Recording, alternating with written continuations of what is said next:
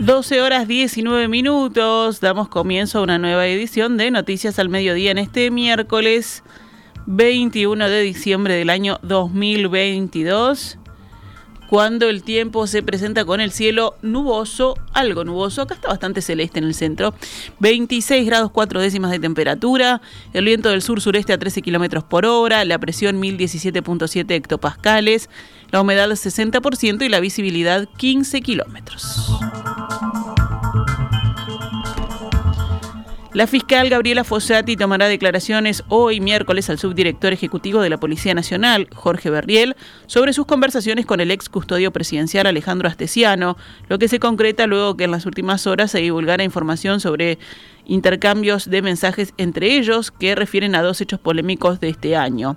Berriel depende del director de la Policía Nacional, Diego Fernández, y dependía del subdirector de la Policía Nacional, Héctor Ferreira, quien renunció a inicio de mes en medio del escándalo político que desató el caso Astesiano y la divulgación de intercambios de mensajes por red telefónica.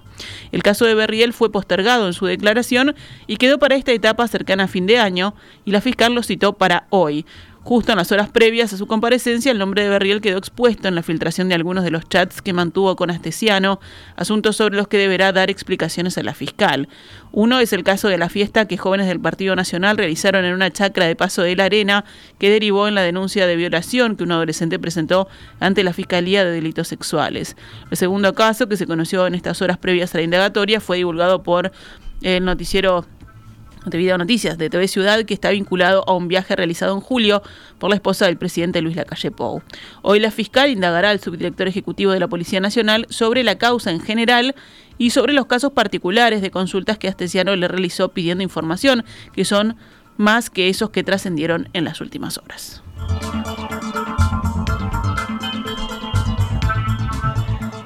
El fiscal Raúl Iglesias se reintegró ayer martes a su tarea en la Fiscalía de Delitos Sexuales luego de que se venciera el plazo reglamentario por el que podía estar separado del cargo preventivamente.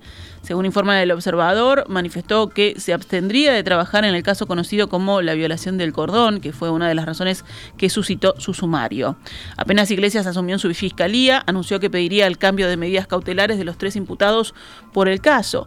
Estaban presos preventivamente y él solicitó que fueran a prisión domiciliaria. Según concluyó la miembro sumariante, Lucía Salvia, lo hizo antes de comunicárselo a la víctima, a quien a raíz del nuevo Código del Proceso Penal tiene el deber de proteger, y además expresó de manera irresponsable en los medios de comunicación, según la miembro sumariante.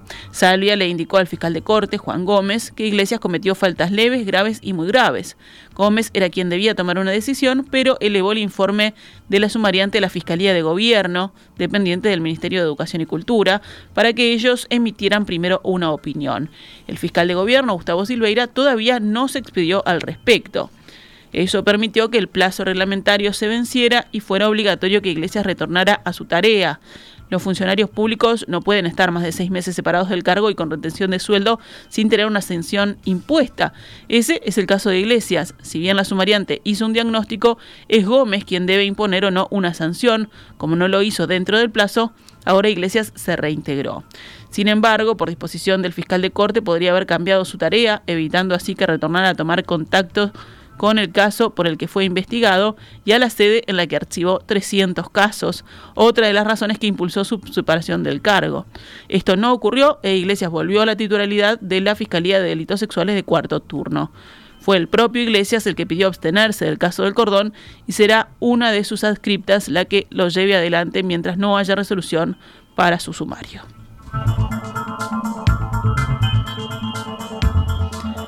Vamos con otras noticias. El Ministerio de Trabajo recibirá hoy al Sindicato del Transporte Interdepartamental en el marco del conflicto en el sector.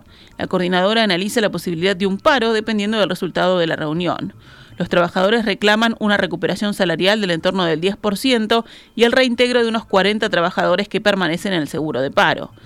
Marcelo Damota, representante de la coordinadora, informó a subrayado que habían llegado a un acuerdo en diciembre de 2021, pero el adelantamiento del correctivo a mitad de año no posibilitó la recuperación y que tras una nueva instancia de negociación este mes se le comunicó a los trabajadores que el ajuste de enero próximo no iba a tener recuperación.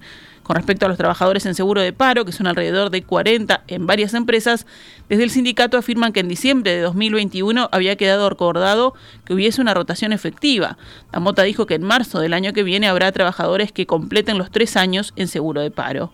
En el marco del conflicto en el sector, la coordinadora interdepartamental tiene previsto movilizaciones y asambleas sectoriales informativas. A partir del resultado de la reunión con el Ministerio de Trabajo, evalúa la posibilidad de un paro en el sector. La policía investiga el asalto a dos trabajadores de un cambio de la ciudad del Tui, que fueron sorprendidos por dos hombres que les exigieron la remesa que llevaban en una mochila, unos 4 millones de pesos. El lunes, cerca de las 14 horas, las víctimas caminaban con el dinero en una mochila para depositarlo de inmediato en una sucursal del Banco República, cuando fueron sorprendidos por dos hombres que, tras amenazas con armas de fuego, se llevaron el dinero. Los ladrones habían bajado de un auto que estaba estacionado y que luego parecería incendiado del lado brasileño del Chuy, según informaron las fuentes policiales. En portugués le dijeron, no mires, dame la mochila. Consta de la información policial. Uno de los delincuentes tenía capucha y la boca tapada para evitar que se lo reconociera. La fiscalía investiga las imágenes de cámaras de seguridad que captaron el momento del robo. Los empleados del cambio, que tienen 52 y 33 años, se presentaron ante la policía y realizaron la denuncia. En el panorama internacional, el presidente ruso Vladimir Putin dijo hoy que continuará desarrollando el potencial militar, incluida la preparación para el combate de sus fuerzas nucleares, en el contexto de la ofensiva contra Ucrania y la crisis con Occidente. Las Fuerzas Armadas y las capacidades de combate de nuestras Fuerzas Armadas aumentan constantemente todos los días, y este proceso por supuesto lo desarrollaremos, dijo Putin durante una reunión con altos mandos del ejército. Continuaremos manteniendo y mejorando la preparación para el combate de nuestra tríada nuclear, esto es misiles lanzados desde silos terrestres, desde submarinos en navegación y desde aviones en vuelo, agregó. El mandatario ruso también hizo hincapié en el nuevo misil de crucero hipersónico Zircon que las tropas rusas podrán empezar a usar a principios de año. Recordemos, el conflicto que surgió hace 10 meses se trata de una tragedia compartida en términos del mandatario, pero de la que Rusia no es responsable. Eso fue lo que dijo Putin. Por su parte, el ministro ruso de Defensa, Sergei Shoigu, dijo que las tropas rusas luchaban en Ucrania contra las fuerzas conjuntas de Occidente. En ese contexto es necesario aumentar los efectivos de su ejército, un millón y medio de militares, y aumentar la edad límite del servicio militar, dijo el responsable. También anunció que Moscú contempla establecer bases navales para apoyar a su flota en Mariupol y Berdiansk, dos ciudades a orillas del mar de Azov que Rusia ocupa en el sur de Ucrania. Por su parte, el presidente ucraniano Volodymyr Zelensky se reunirá hoy en Washington con su homólogo estadounidense Joe Biden y hablará ante el Congreso en su primer viaje internacional desde el inicio de la invasión rusa a finales de febrero. La visita ratifica que Estados Unidos respaldará a Kiev tanto tiempo como haga falta, dijo la portavoz de la Casa Blanca Karine Jean-Pierre en un comunicado. Este desplazamiento, cuando casi se cumplen 10 meses del inicio de la guerra, irá acompañado de una nueva ayuda significativa de Washington a Kiev que incluirá un sistema antiaéreo Patriot. El Kremlin advirtió que estas nuevas entregas de armamento solo agravarán el conflicto. Su portavoz Dmitry Peskov también aseguró que no esperaba que Zelensky cambie su posición sobre su rechazo a negociar con el presidente ruso Vladimir Putin tras esta visita. La Casa Blanca indicó que Zelensky se encontrará primero con Biden y después pronunciará un discurso en una sesión conjunta del Congreso estadounidense. De camino a Estados Unidos para reforzar las capacidades de resiliencia y defensa de Ucrania fue lo que tuiteó el mandatario ucraniano. Cerramos con deportes. Defensor Sporting Aguada juegan hoy en cancha de Welcome por la fecha número 13 de la Liga Uruguaya de Básquetbol. El partido se disputará a las 20:15. La liga sigue comandada por Biguá con 21 puntos, seguidos por Goes con 20 puntos, Trubil, Maccabi y Aguada marchan con 19 y en tanto que Malvin y Nacional tienen 18 puntos. Esta es Radio Mundo 1170 AM. ¡Viva la radio!